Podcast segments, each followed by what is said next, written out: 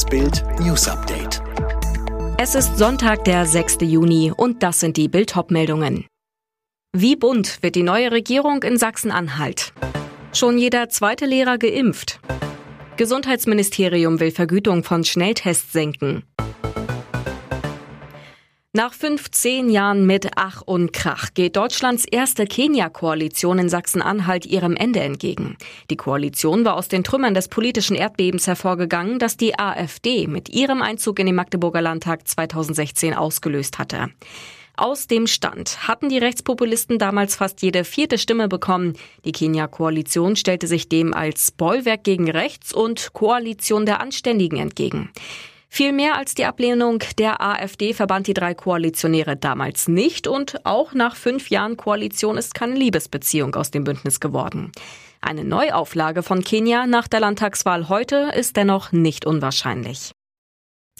Kinder und Jugendliche sind die Verlierer der Corona-Krise. Über Monate ist in ganz Deutschland der Präsenzunterricht ausgefallen. Besonders Kinder aus ärmeren Familien in beengten Wohnverhältnissen haben enorme Defizite aufgebaut.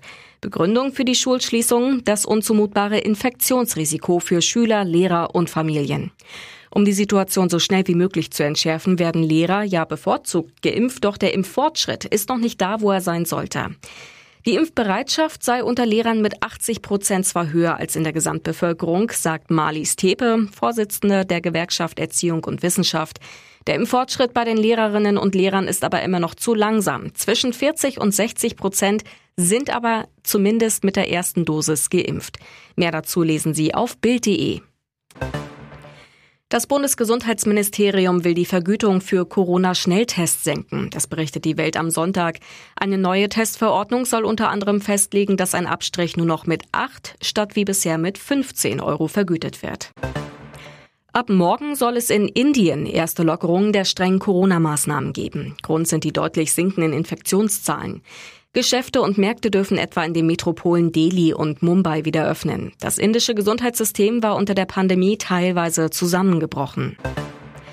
Das unter deutscher Flagge fahrende Flüchtlingsrettungsschiff CI-4 ist im Hafen von Palermo von den italienischen Behörden festgesetzt worden. Der Vorwurf, an Bord seien zu viele Flüchtlinge gewesen.